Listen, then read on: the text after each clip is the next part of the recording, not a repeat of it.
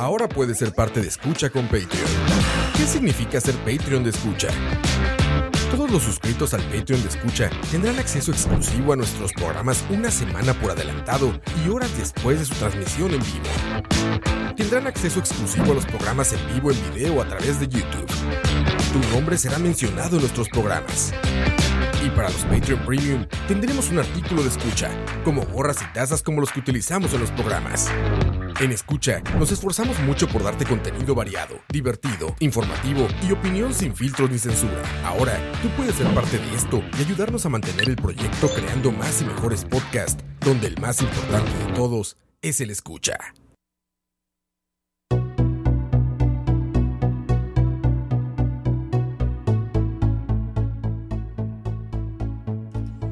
Buenas, buenas tardes. Buenas, buenas, tardes. buenas. Hola.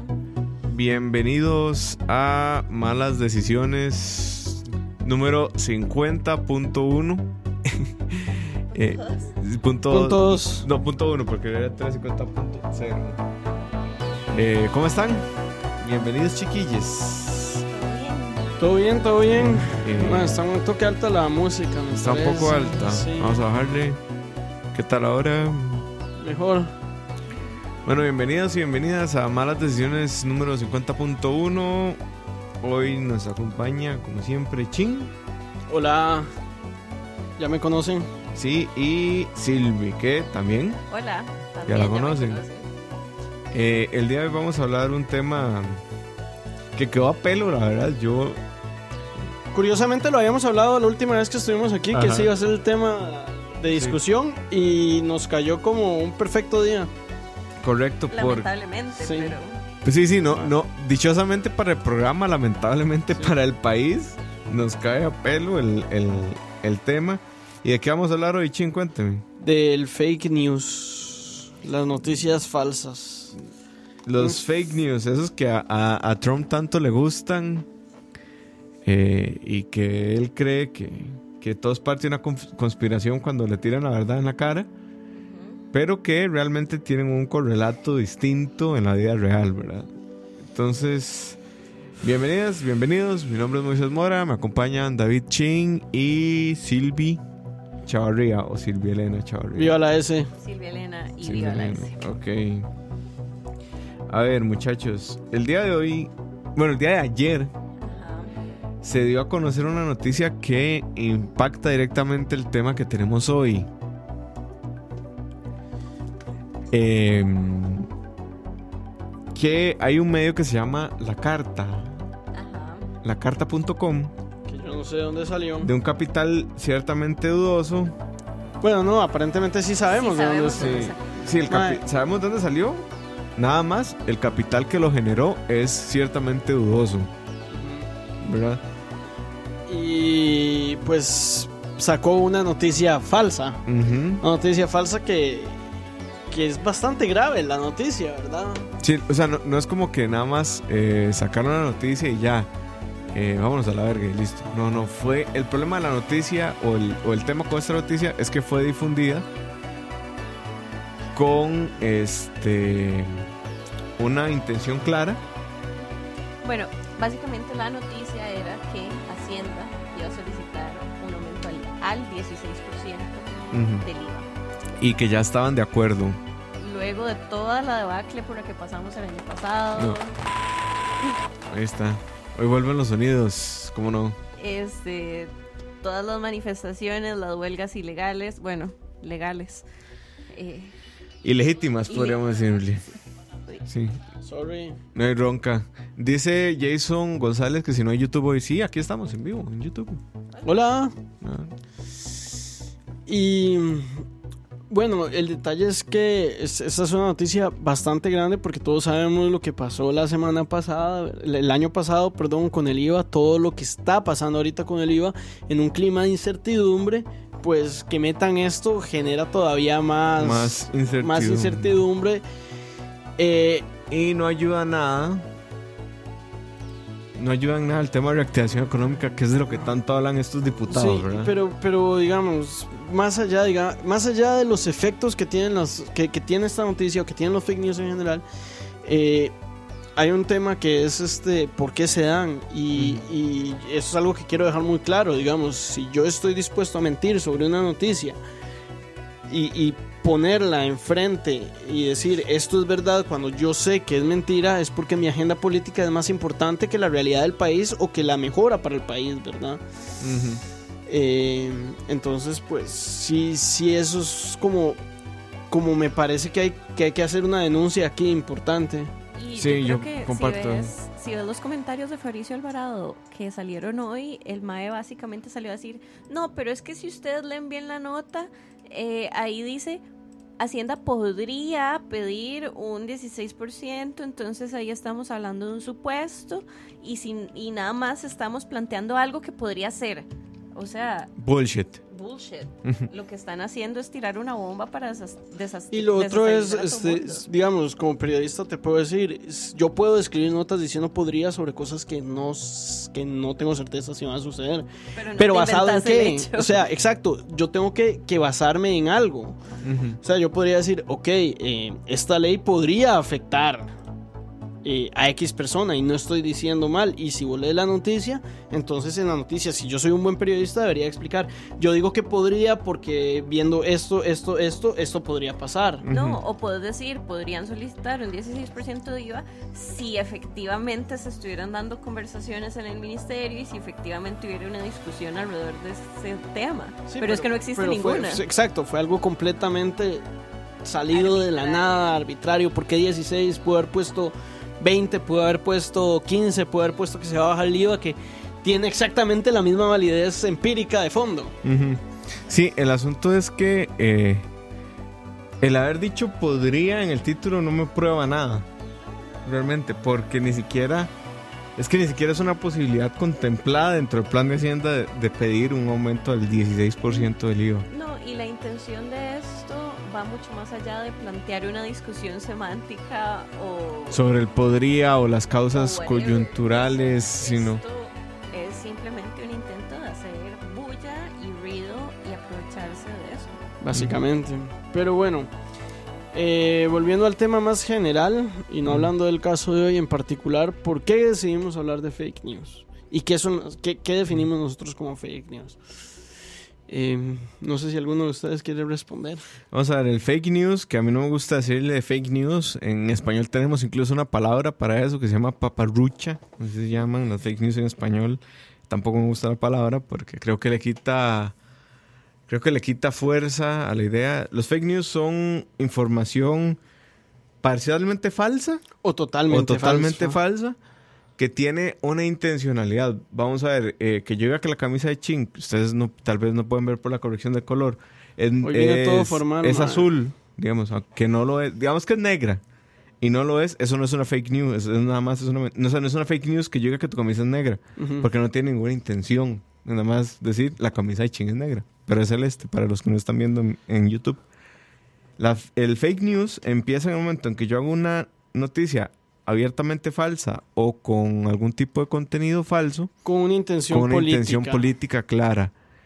Y el tema ahí, y ahí es donde, es- donde la burra votó a Genaro, como dicen, es que tienen, como tienen esta intención, están escritas de forma tal que lo que hacen es reforzar prejuicios más allá de buscar la veracidad de la información. Y ese es el problema más complejo que tenemos como sociedad en este esta década. Están dirigidas a un target.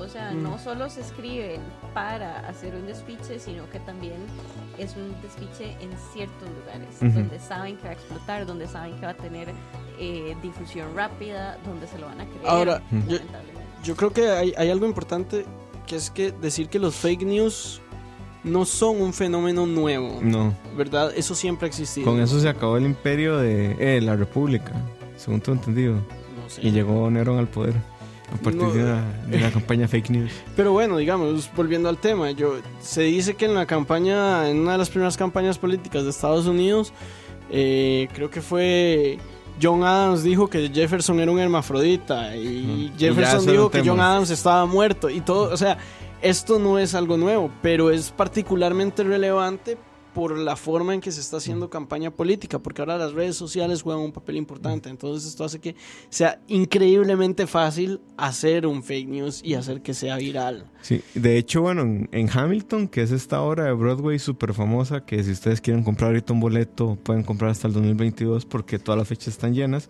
Pero pueden escuchar el soundtrack en, En Spotify. Spotify. es muy bueno, yo es lo de recomiendo. Lin Manuel Miranda. Eh, ahí hay una campaña de fake news en contra de, de Hamilton, de hecho, incluso. Sí.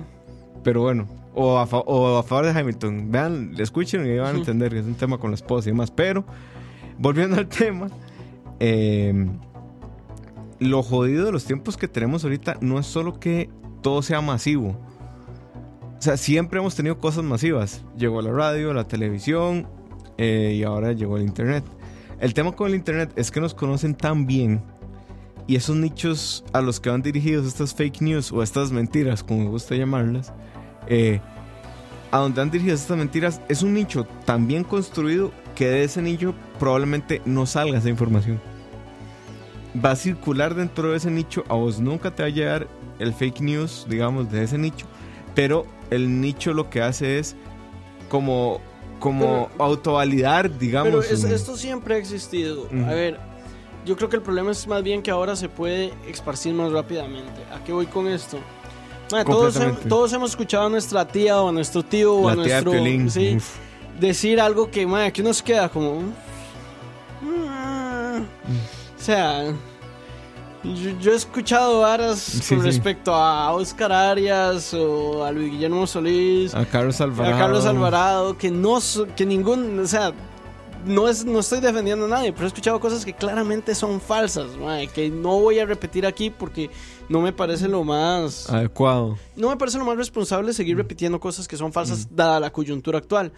Pero cosas que yo sé que son falsas, pero más muy diferente cuando yo lo escuchaba de mi tío, que yo sabía que le podía decir a tres personas, cuando ya esa persona lo mete en un chat de WhatsApp de la familia y alguien más se lo cree y lo pasa a otro chat, donde cada una de estos, de estos links en la cadena son personas que tienen cierta confianza porque son personas cercanas. Entonces se vuelve como una pequeña reacción en cadena explosiva. A mí me parece que lo que ustedes dos están diciendo son dos caras del mismo fenómeno, porque por un lado sí, se esparce una rapidez que antes no se esparcía, antes tenía que ser el chisme de boca en boca primero, después tenía que salir impreso en el periódico, etcétera. Ahora es la inmediatez que dan las redes sociales y que da WhatsApp y demás, pero aparte de eso, las cajas de resonancia que van haciendo los algoritmos cada vez son más grandes. Entonces entras en un grupo eh, yo no sé, de 30 mil personas y todos están diciendo, así, es que van a pedirnos el 16% del IVA,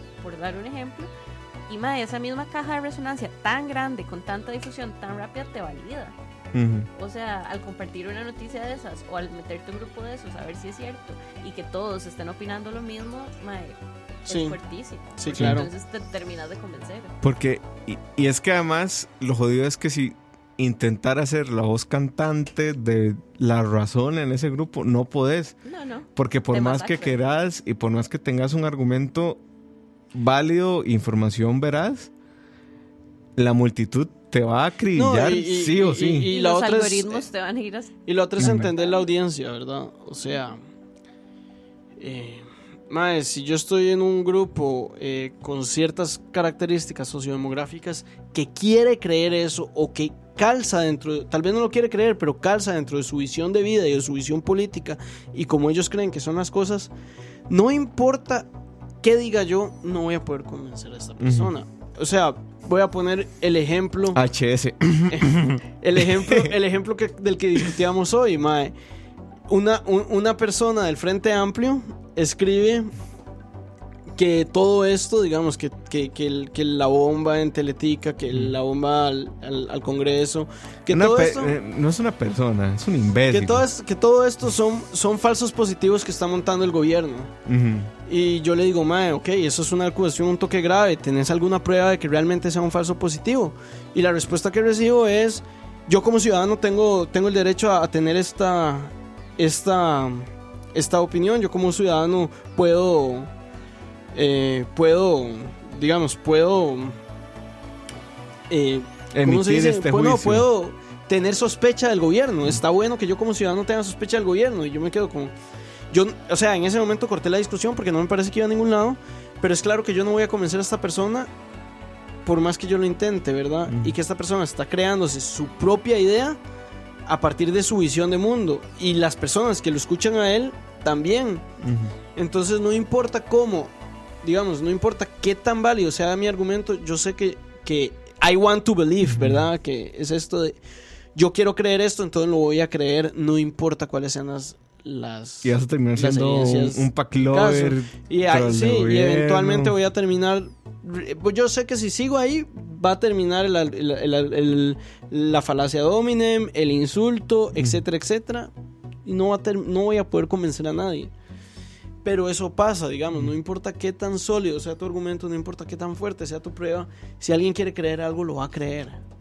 Y nosotros somos culpables de eso, lo claro también, pero creo que es importante, y aquí es, es uno de los puntos que me gustaría tratar más, entender las vulnerabilidades que uno tiene para creer en los fake news y a partir de ahí establecer algunas Tratar ideas combatirlos. eh, para combatirlos desde uno mismo, ¿verdad? Desde, desde el momento en que uno lee una noticia y puede decir, mae, tal vez esto no es cierto. Los fake news funcionan como una estafa. O sea, es como Forex. Si es demasiado bueno para ser cierto, O demasiado Es- malo. Ajá, es- Probablemente lo sé. es muy probablemente que no sea cierto, ¿verdad? Y por aquí, bueno, Cucaracha dice, todo ciudadano tiene derecho a ser un idiota, lamentablemente. Desgraciadamente. Pues sí. Pero eh, aquí Sí. yo quiero, yo quiero, yo quiero citar a Alexandria Ocasio Cortés, Ajá. Jesus. que ella dijo, Ya brincó la... usted tiene derecho a hacer eso. Ajá. Cuando le dijeron, "Di, yo tengo, yo me acuerdo, en, en- en un intercambio que tuvo con un votante, le dijo, yo tengo derecho a odiar. Y es un derecho, di, está, está establecido. Usted tiene el derecho, pero ¿por qué lo haría? O sea, usted tiene derecho a ser un imbécil, Mm. pero ¿por qué lo haría? ¿Por qué sistemáticamente quiero ser un imbécil? Esa es una, es una pregunta que ni siquiera Platón pudo responder, mae.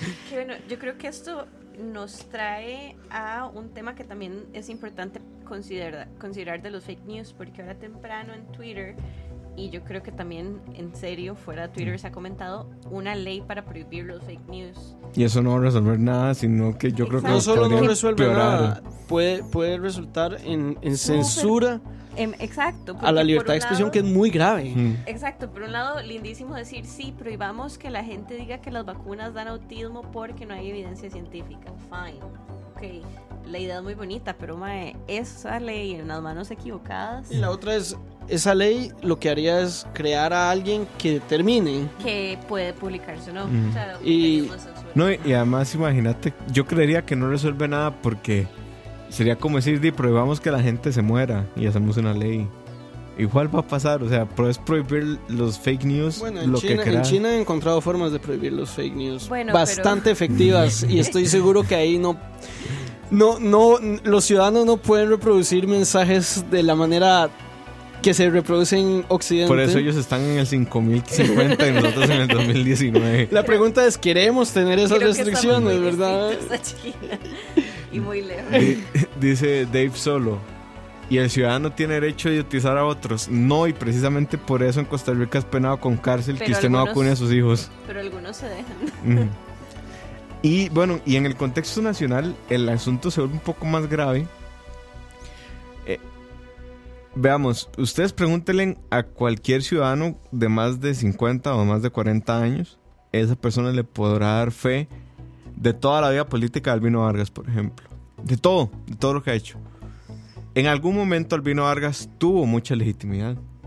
Y era una persona con la que había, había que sentarse sí o sí a negociar dentro del gobierno. ciertos grupos todavía tienen mucha ley. Digamos que a nivel nacional la tenía. Ahora es como sectorizada.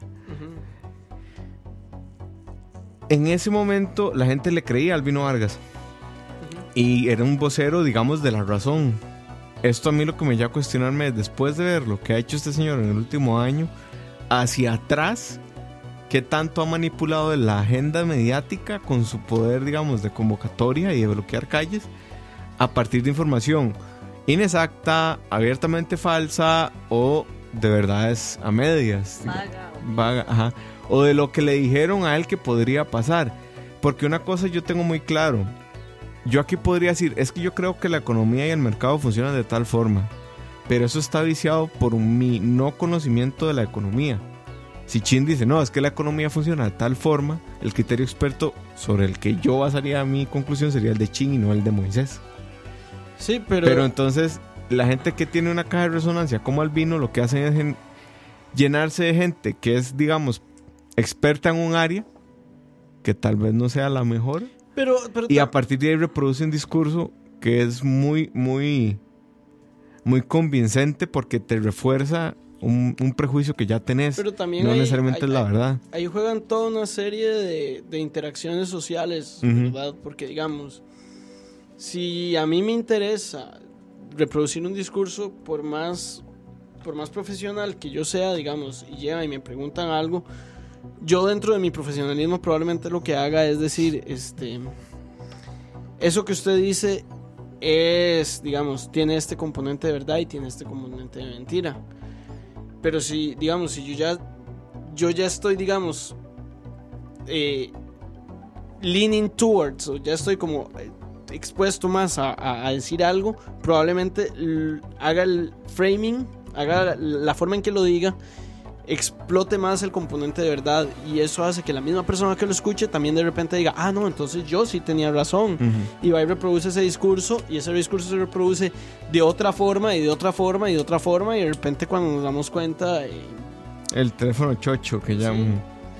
Sí, y vamos de repente cuando nos damos cuenta quieren subir el IVA al 16%. Sí, y uno como, ¿what? Ok. Y todo este castillo de naipes que llamamos democracia, que se puede caer tan, Mañana, fácilmente como que a alguien se le ocurre decir que el IVA va a subir al, al 16%, eh, tiene, yo creo que el, el problema es que la institucionalidad no está pensada en una lógica humana. O sea, es una área demasiado estructurada para lo estúpidamente imbéciles que somos los seres humanos. sí. Es que la burocracia, bueno, Bueno, la burocracia es un tema de, digamos, sociológico de cómo organizamos el Estado, ¿verdad? O sea, Pero bueno, a mí, a mí digamos, a mí me parece que, que sería bueno dar algunos tips, no tips, pero algunas ideas básicas de cómo diferenciar un Mm. fake news, porque a veces, cada vez va a ser más difícil. Yo creo que eso es un hecho, ¿verdad? Ajá. Antes eran posts de Facebook, ahora son medios falsos. Medios hechos, falsos. eh, Dicen o que hay- hasta Dicen que hay eco en tu micrófono chino. En YouTube, saludos, Oh. Emma. Hola. Yo no lo escucho con eco. No sé. Me acerco más, me alejo.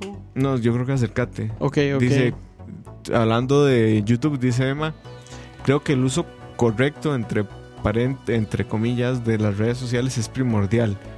Si veo una fake news, repórtela. Sí, Y, y- A ver. y- no sé si eso más bien como que acrecienta el sentimiento de que todo es una conspiración. Es que, Es que a, es ver, a ver, hay- algo aquí que ha pasado y yo Mm. quiero tratar de ser lo menos partidario en lo bueno, yo, yo no soy de ningún partido político, pero yo eh, quiero tratar de ser lo menos o por lo menos no me identifico con ningún partido político, pero quiero tratar de ser lo menos lo, me- lo más objetivo entre comillas para los que no están viendo en YouTube de lo que cabe. Este, yo creo que que es un hecho que las fake news se reproducen mucho más en ciertos círculos que otros, ¿verdad? Entonces, de repente existe como una teoría de conspiración que dice como, mae, ¿por qué siempre, siempre estas plataformas que están dedicadas a, caer- a, a traerse abajo, em, Al gobierno. a, a tra- a traerse abajo noticias falsas o estas plataformas que se encargan de fact-checking, que es, digamos, el ejercicio periodístico de, de de contrastar las, las noticias con, con- con hechos o con datos, porque estas plataformas siempre, siempre sacan los fake news de un lado y no del otro. Y a porque es un veces, lado el que a veces es una vara completamente sesgada hacia un lado. O sea, y yo creo que factualmente se puede comprobar. Mm. Sí, eh, eh, es que, ¿cómo, ¿cómo decirlo? Yo no voy a justificar nunca ninguna mentira. Eso me parece un acto de bajeza. Pero no es lo mismo que, por ejemplo... Vamos a ver, no es lo mismo que un expresidente de la República, de cuyo nombre no voy a hacer alusión, mienta sobre algunas reuniones que tuvo, a que yo siendo oposición sistemáticamente mienta con el objetivo de erosionar el gobierno de la república o erosionar unas instituciones y o traerme abajo uno de los ministros, digamos, hay una diferencia abismal. Una es, estoy cubriéndome la espalda mintiendo, digamos, como de, "Ah, me Que agarraron". ninguna de las dos Que está tampoco es bien. No. Pero no son lo mismo. E- Ese es mi punto, digamos, ni- ninguna de las dos es justificable, pero no son lo mismo. ¿Por qué? Sí, si alguien dijo, uy, mentira, eh, sí, me agarraron en la mentira, qué mierda, esto es cierto, o que se hace listo y sigue mintiendo, es otro tema. Pero el componente de la intención, creo yo, es lo, Sí, lo, güey. lo- lo que hace que de repente estos medios se vuelquen a- hacia un lado. Están tratando de defender el sistema demócrata en el que sobrevivimos, digamos, de alguna forma. Pero si hay, tal vez eso explicaría un poco el sesgo. Sí. Que de repente eh, la intención de un, de un fake news es, es destructiva completamente. Es, es ir minando la democracia y de repente mucha gente que no es tan fan de la democracia como uno, yo tampoco soy particularmente tan fan, ¿verdad? Luego como politólogo, eh, más que como, como ciudadano de un, de un país Y demócrata. las opiniones de Moisés no, No refle- no representan. representan las del resto del staff de escucha. del staff de escucha. No, no, Yo, so- yo solo voy a decir que no tenemos nada mejor exacto. por el momento. Es lo menos peor dentro de lo peor. Muy. Winston Churchill de tu Es parte. lo que hay. Es lo que hay, y con eso trabajamos. Pero no. También decía un politólogo famoso que la obsesión con la democracia, con que es lo menos peor de lo peor, nos ha imposibilitado empezar en sistemas mejores. Es una hipótesis de investigación que tiene él. Yo, te- yo tengo en la mente un sistema mejor que la democracia. No lo voy a hacer público por respeto a la estimable audiencia, pero bueno, ahorita termino, dice Arch Enemy. A mí al Chile me gustaron cómo ciertos individuos trataron de defender la noticia falsa. Prendas diciendo que la fuente es confidencial. Alvarado diciendo que leyeron mal la noticia. Y Albino sigue compartiéndola ignorando a todos. Claro, porque, porque la mentira cada uno la acomoda como mejor le le- Como su, Como su discurso quede mejor. Ajá. Y, Pero- y eso sí nos genera ciertos Pero digamos, problemas. El, el- el problema también con las fake news es que eh, de ahí quedan en la mente, ¿verdad? O sea. Mucha de la xenofobia que existe en el mundo, no en Costa Rica, se basa en fake news, se basa en prejuicios. Bueno, y en Costa Rica también. Sí, sí, pero yo, yo nada más, o sea, me, me refería al mundo para decir que no es un fenómeno solo de Costa Rica. Ujú. Em, de ahí se van repitiendo estereotipos que muchas veces no tienen sentido, no tienen ninguna base empírica y, y se El- crea. El ejemplo más sencillo es dentro de los muchos, de las muchas manifestaciones en que se da la mm, xenofobia contra los nicaragüenses, uno de los argumentos top siempre es nos tienen saturado el sistema de salud. Cuando mae, hay datos súper claros de que la población inmigrante nicaragüense aporta más de lo que consume en el sistema de la caja. Mm. Pero cuando uno comparte ese- dato en discusiones de ese tipo, ni No. siquiera te responden. En el Entonces, mejor de los casos, ese dato vale picha. En el peor de los casos, te dicen que es una investigación comprada o que es una investigación como si pagada. fuera Dopol. Sí, pagada por la ONU para, para Para imponer la, La ideología de y- género. y la ideología de género you know, Rasta, mae. Eh, Mae, ¿qué, what es, the fuck? qué es esa otra vara? Yo, bueno, eso, eso yo lo puse en un tweet ayer que parece que me dijeron que salía en el, en el, en el- la vara del fino. Oh, wow. Oh, wow. Pero, ma, es- hay, hay una disonancia cognitiva muy fuerte acá, ¿verdad? Digamos, el ejemplo que yo te ponía, la gente que dice que, que, que todos estos ataques de, de cosas que se están dando con un grado de escalación de violencia más grande del que estamos acostumbrados a ver en Costa Rica, que todo esto es una mampara del gobierno para, para hacer, pa- para, para, para fortalecer su agenda. Muchas veces la misma gente que dice eso es la que dice, ma, es que este gobierno no puede ni siquiera hacer un té de canastilla. Y yo con suave un toque. Entonces me estás diciendo que el gobierno no puede organizar nada, Pero a la vez tiene pero toda la, pero a la vez inteligencia tiene toda la inteligencia para poder montar ataques proxies sin que nada, sin, sin dejar ninguna prueba, solo para fortalecer su imagen. Es como Sí. o el caso, ma, el caso de Coalición Costa Rica, ma. De repente el gobierno que probablemente ha tenido una de las peores gestiones de comunicación de la historia, de repente tuvo esta este manejo de redes súper poderoso en, en, en elecciones. Entonces es como, mae, o sea, aquí hay un hay una disonancia cognitiva, ¿me entendés? Vos estás creyendo algo que no se puede creer al mismo tiempo. O sea, estás creyendo dos, Estás creyendo dos cosas que se contradicen. que llueve y que no llueve al mismo tiempo, básicamente. Y yo, yo estoy particularmente preocupada como con la relativización con De la los que habla- conceptos. con la que habla la gente y, y con la facilidad que dicen cosas. Por ejemplo, eh, resultados de la segunda ronda el año pasado. Fraude electoral, bla, bla, bla, bla. Ahora estamos hablando de que vivimos, bueno, hay gente que habla que vivimos en una dictadura cuando todo el mundo puede decirle dictador a Carlos Alvarado sin ninguna consecuencia en sus redes sociales. o empujarlo en la plaza de la o cultura. empujar, mae, al presidente. Y son todas estas cosas que, mae, son conceptos súper pesados, súper delicados, las faltas de respeto que uno ve contra el gobierno en redes, que una cosa así es rantear como ranteamos nosotros, pero siempre ranteamos hacia el fondo. Desde el respeto y la admiración. Y la admiración con H. Este, Intercalada. Y otra cosa es escalar las, los temas a decir, estamos como en Venezuela, que me parece primero una falta de respeto Como con la venezolano. Con la gente que vive en viviendo Venezuela. en Venezuela. Mae, la gente habla con súper facilidad de todo esto, llama a golpes de estado como si fuera la- decir, jale, armemos una mejenga el domingo. Y mae, nada pasa. O sea, ¿qué tiene que pasar aquí para Sí. que nos alarmemos? Volvi- Atacaron un medio de comunicación, atacaron Volviendo la a- oficina de sí. una diputada. Volviendo al tema de China, hable de golpe de estado en China. Aunque sea extranjero, yo creo que a usted no le va a ir bien, mae. Vea, usted en China ver puede, si logra salir de puede China. intentar hacer eso usando un VPN, un usuario anónimo, un teléfono desechable. No importa. Yo no me la A usted lo van a mae. encontrar y le van a poner un pedazo de plomo en la jupa. Dice Dave Solano. Gran comentario y, y el que entendió, entendió dice, espero que todos sus datos sean falsamente desmentidos. Muy, este, eh, ¿cómo era que se llamaba? El principio Pero de bueno, falsabilidad. Ya ¿Cómo podemos determinar que es un fake news y que no? Bueno, la, for- La fuente. la fu- para mí la forma más, más fidedigna es si es un dato corroborable, Mm. hay que corroborarlo.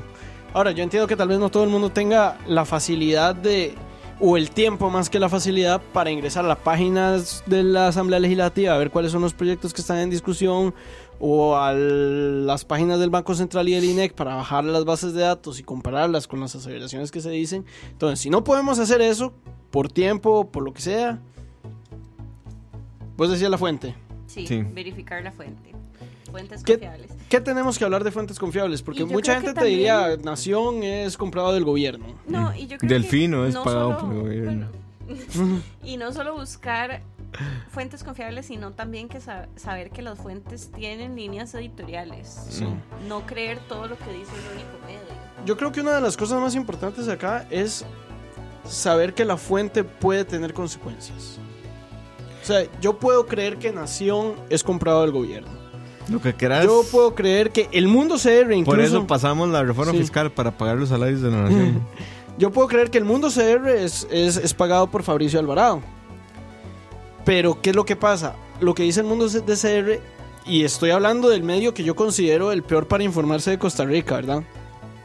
Superar ser hoy sí estuvo difícil. Sí, ¿verdad? Pero bueno, lo que dice el mundo CR, por más que sea eh, sesgado y lo que sea, tiene que tener algo de veracidad o si no, tienen que dar un derecho de respuesta, que ya lo han tenido que dar. En el caso de la información que sacaron de Coalición Costa Rica, tuvieron, tuvieron que aceptar un derecho de respuesta de Coalición Costa. Rica. Eh, saber que, que, digo, un derecho de respuesta al fin y al cabo es poner algo que podrías utilizar de otra forma, ¿verdad? Eh, entonces es una penalización, pero además si seguís puedes, puedes saber que, que eso, digamos, que, el que la persona que lo está poniendo ahí se está exponiendo a injurias, calumnias y otras acusaciones Que penales. cápsula informativa, eh, por si no saben, el derecho, a la res- eh, derecho de respuesta es el derecho que le asiste a las personas que han sido objeto de una noticia que les difama de cierta forma o algo así, para que puedan responder en el mismo tiempo, entiéndase, en la misma duración o forma. Entonces, si, no sé, Teletica dedica cinco minutos a un reportaje de que Chin este, está planeando un golpe de Estado, va a traernos a la China comunista. de que Ching va a traernos a la China comunista. Este Ching va a tener cinco minutos exactos, el mismo tiempo que Mm. Teletica duró Y en el mismo eso, horario, Y en el ¿verdad? mismo horario. y en el mismo horario para que él pueda dar Sí, su respuesta. si, es una, si sale en una portada de un periódico, Tienen en- que darle la tienen que portada. darle la portada. Lo que pasa es que, y ahí sí, ahí sí pecan los, los medios de ser unos cabrones. Porque lo que he notado muchas veces es que hay derechos de respuesta sobre una noticia que sale en portada, pero el derecho de respuesta no está en la portada. Y Sí. echarse ese pleito Sí, es una comida de mierda. sí. Pero bueno, el punto es que si el medio tiene esa responsabilidad, que yo creo que no hay que ser un genio para saber que eh, yo amo noticiascostarrica.blogspot.lm mm, probablemente no tenga la misma que El Mundo CR o Nación eh, o Delfino. Eh, y no, no hay que ser un genio para saber cuáles son las diferencias, ¿verdad? Entonces, otra cosa que para mí es muy importante para los fake news, leer la noticia. Léete la noticia. ¿Por qué? Porque en la noticia muchas veces se dice por qué se llegó a la conclusión del, del, del, del- del titular. titular. Eh, aquí, bueno, le estoy haciendo propaganda de gratis a alguien, pero si vos lees los, los, los artículos de- del Semanario Universidad, particularmente cuando Ernesto Rivera los, los hace, digamos, cuando Ernesto Rivera se mete, que es el, que es el director, ese MAE siempre te da una lista de, de las formas en que llegó a la conclusión del titular. Y eso te puede ayudar mucho a decir, MAE, y tiene razón o no, o tal vez, tal vez aquí hay una, hay una interpretación muy jalada del pelo o no, pero si está establecido ahí, léete la noticia de esa forma, léete el- no leas el titular y creas que el titular es inmediatamente eh, verdad, sino Ujú. léete la noticia y decir, ok, dentro de la información que me está dando en la noticia, ¿cómo se llegó a la conclusión de que ese era el titular, de que ese titular se sostiene? Ujú. Y solo con eso vos, vos puedes darte cuenta de un montón de varas. Sí. Y también, aparte de la fuente que sea confiable, verificable, que sea. Vamos a ver, no voy a decir que sea una persona física porque puede ser un editorial y un editorial no es una noticia, empezando por ahí. Pero bueno, lo otro es qué tanto ha sido replicada esa noticia en otros medios. Si es solo un medio el que sacó esa información, mm, duden, duden bastante. Otra cosa muy importante, las fuentes que usa la noticia deberían tener el nombre de la persona que hizo el estudio o el artículo que están citando como fuente, o al menos el nombre de la universidad, o al menos el nombre del diario Ahora, de donde el- está tomando esa fuente. ¿verdad? Si la fuente es confidencial, eh, ahí hay un tema, ¿verdad? Ujú. Porque muchas veces las fuentes son confidenciales por, por motivos De seguridad. des- por- o, o obvios, digamos. ma, y no sé, el, el caso más claro, hay un montón de, de- de leaks que se han dado de la Casa Blanca que la gente dice, la, la persona, esta fuente pidió confidencialidad y yo creo Mm. que eso es obvio el, el O- motivo por qué. o Entonces, en denuncias eh, de acoso. Ujú. Entonces también tomar en cuenta ese tipo de cosas, ¿verdad? No es como que si la fuente es confidencial ya es falsa. Sí, no O sea, necesariamente. No necesariamente, pero sí Y sí, entender mm, que esto di, no, es un, no es una dicotomía, no es que si se cumple algo es falso o no, pero Mm, verlo igual como parte del contexto. criterios para analizar lo que se está Igualmente, si es una fuente, conf- eh, una fuente confidencial, generalmente hay una triangulación de la información en donde el periodista intenta verificar lo que esa fuente le está diciendo. O sea, el, el deber del periodista es llegar a la verdad, dicen por ahí. Entonces, si la fuente es confidencial, generalmente el periodista no se va a quedar solo. O sea, si la noticia es, es true, digamos, no se va a quedar solo con lo que le dijo la fuente confidencial, sino que ustedes van a ver, al menos en un par de líneas, el esfuerzo del periodista por haber contactado a la contraparte de esa fuente confidencial para que le, le aclararan los hechos que está diciendo. Entonces, eso también es importante. Otra cosa, eh, un ejercicio muy, muy, muy sano.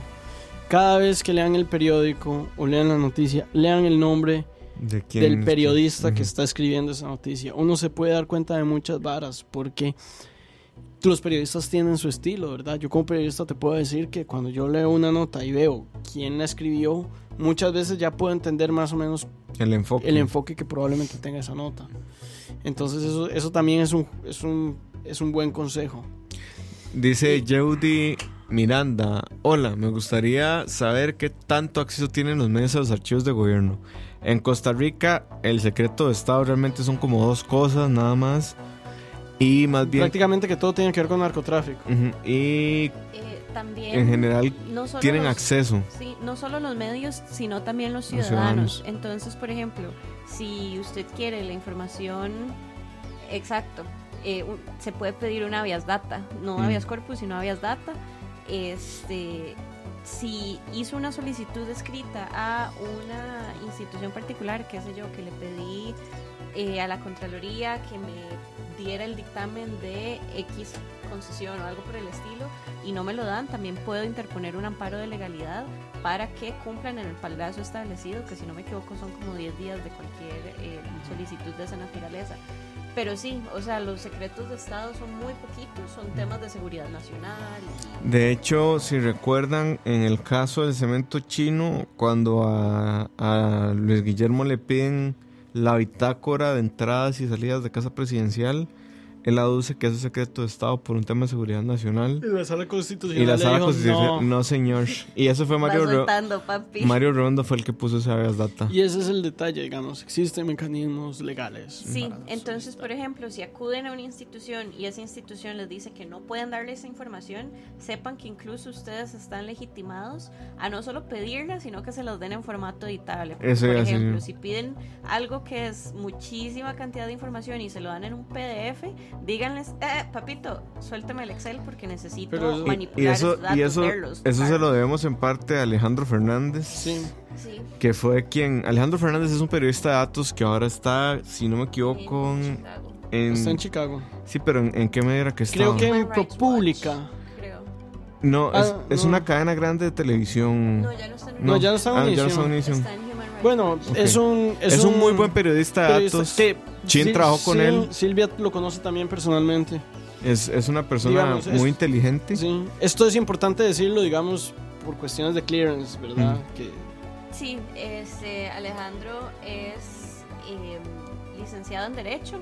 Él no tiene formación en, peri- en periodismo y está muy orgulloso de eso. Como los mejores periodistas Como los del mejores mundo. periodistas. O tienen otra carrera, generalmente. Él estudió Derecho, luego hizo un posgrado no sé, en la Universidad de Chicago. Creo que sí, en la Universidad temas de Chicago. de, De datos. En de datos. temas de análisis de datos. Trabajó para el financiero. Yo creo que hizo un gran trabajo. Ahí fue, cuando, ahí fue cuando trabajó conmigo. Mm.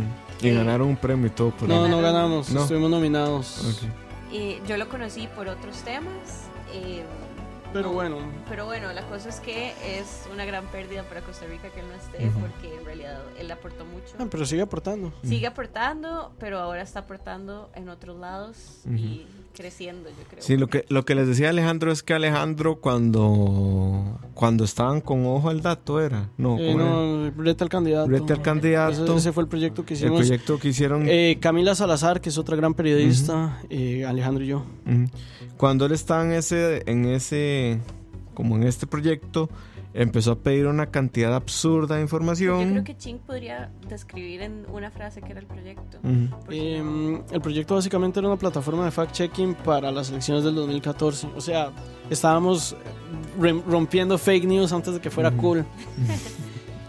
Y entonces eh, las instituciones del Estado le decían, sí, aquí está, y le pasaban una base de datos en Excel, de Excel en PDF.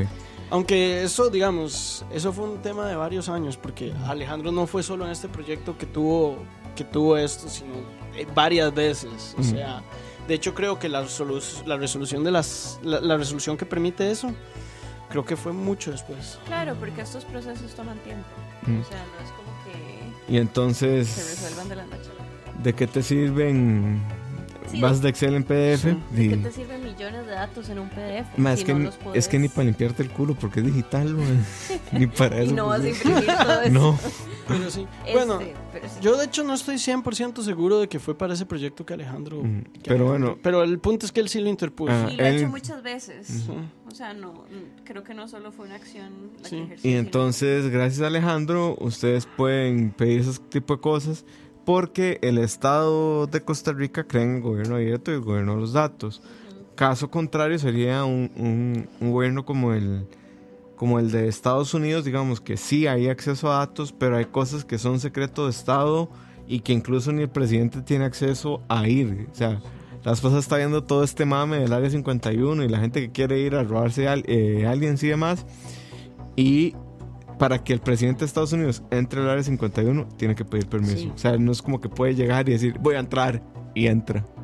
Entonces, eh, para que vean la diferencia. Entonces, a mí lo que. Esto nada más me da más cólera y ahorita va a ser un rant tipo chin probablemente. Porque la gente tiene los datos ahí y los puede pedir y se los dan a dar en un, en un formato legible Pero, porque así o sea, lo ordena el, el- Pero el- yo creo que también aquí hay una cuestión de tiempo. No todo el mundo. Di, un- eso toma tiempo, ¿verdad? Y Claro, y también- después de un día de trabajo, vos no querés como bajar bases de datos del INEC y revisar. y revisarlas. Y también hay un tema de eh, conocimiento, porque, o sea, cualquier ciudadano puede plantear un habeas corpus, un habeas Mm. data, un amparo de legalidad. Cualquier ciudadano, no se necesita patrocinio letrado para eh, plantear ese tipo de acciones. Pero, Mae, vos sabes plantear uno, vos con tu grado profesional. No habías data, no, pero no habías un amparo sí.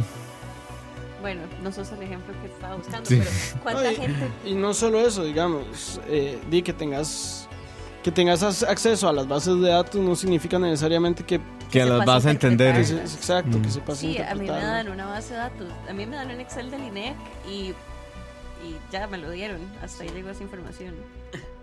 Mm. Pero bueno, eh, bueno muchachos, yo, yo tengo que retirarme, pero tengo que dar un anuncio muy importante. Sí. Suave, Sí. suave. Escucha. No. Escucha. No, No. ese. Ese. Vamos a dejarlo ahí un rato.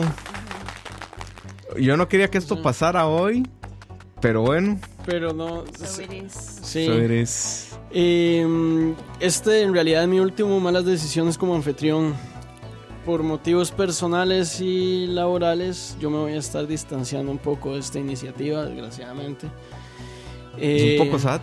Es muy sí. sad. Es muy sad, la verdad. Pero los dejo con Silvia. Silvia va a tomar mi lugar como anfitriona, entonces eh, Hola. ahí- está en buenas manos y no pienso distanciarme 100%. Mm. O sea, ahí, ahí me estarán escuchando de vez en cuando. Planeo venir. Básicamente, Chin y yo vamos a cambiar. Sí.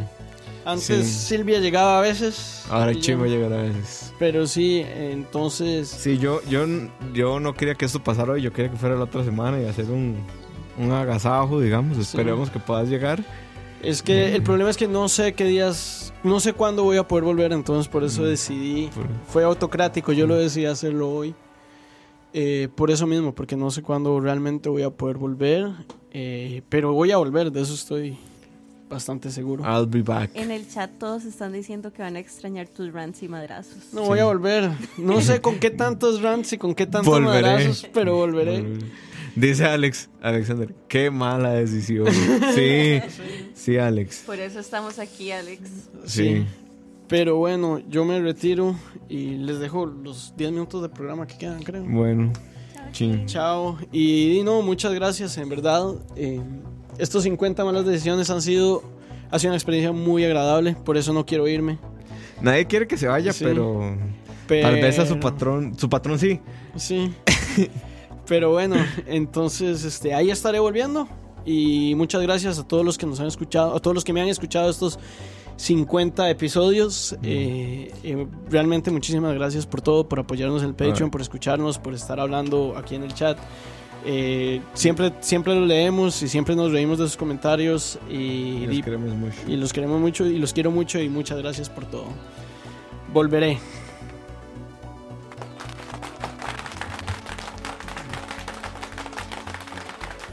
Pero bueno, Dice Cucaracha que al menos por audios de WhatsApp mandó los rants. bueno gente, ese- esa era una mala noticia que yo pensaba como que podemos darlo otra semana. Pero bueno, so it is. Eh, y bueno, eh, yo creo que ya para ir cerrando, porque ya quedan 10 minutos. Sí. Eh, cinco. Silvi, como legal que sos, ¿qué se puede hacer en contra de las fake news legalmente? Mm, Yo lo veo complicado porque, como hablamos ahora, una ley para prohibirlo sería primero cerrar, o sea, limitar la libertad de expresión. Creo que sería algo más contraproducente que positivo al final del día. Yo no creo en esas, ley, en esas leyes basadas en buenas acciones. Em, creo que... este, sorry, me distraje. Sí. Este, creo que siempre están eh, las, las soluciones legales que ya existen. El derecho de respuesta, los delitos contra el honor. Este, por ejemplo, sí. ¿Cómo es el, este medio? Carta. Carta, pu- car- lacarta.com. Si la carta.com el día de mañana empieza a publicar eh, notas sobre mí, no sé, achacándome cualquier tipo de delito o lo que sea, yo perfectamente puedo ejercer las acciones penales en Mm. contra del editor o de quien firme la nota. El problema es que ellos ni siquiera firman las notas. Pero sí, yo creo que sería buscar legalmente dentro de lo que ya existe, dentro de las figuras existentes. Dudo que una ley sea algo positivo en ese aspecto. Y creo que es más un tema social, de educación, de fomentar análisis, de fomentar discusión. Porque, mae, realmente la única forma de combatir los fake news es crear una cultura de, mae, ¿ya chequeó usted personalmente esa vara? Ujú. O sea, ¿de dónde? Pensamiento crítico. que Pensamiento crítico, mae, generales. O sea. Ish, qué difícil eso general. Es como una mala palabra. Es una mala palabra en algunas universidades. pero sí, o sea, legalmente yo creo que no es tan fácil porque el derecho no protege la estupidez. Enmarquen esa frase, por favor. No, no es mía, nada más digo. Es una máxima Sí. que se enseña en la escuela de derecho. Completamente. Pero bueno, gente, estamos llegando al final del 50.1 de malas decisiones. Si se pregunta por qué se llama 50.1 es porque mamamos la numeración. Entonces el pasado era el 49, este es el 50. Pero bueno, muchas gracias. eh, Gracias, Julio. por, por acompañarnos. Seguiremos en una nueva etapa con Silvi. Muy feliz de estar aquí. La verdad que gran fichaje. Se va, se va un grande y viene una, una grande. Y una grande la otra semana. No sé qué vamos a hablar. Este, ya veremos. Ya veremos. Pero Una bueno, gente. para la mala decisión 51. Pero bueno, gente, los queremos mucho. Van a ver ahorita a nuestros Patreons en YouTube. Eh, se pegó el video de YouTube de Patreons, pero bueno. Eh, muchas gracias a nuestros Patreons. Ellos hacen posible esto. Y chao, gente. Nos vemos la próxima semana. Bye. Chao.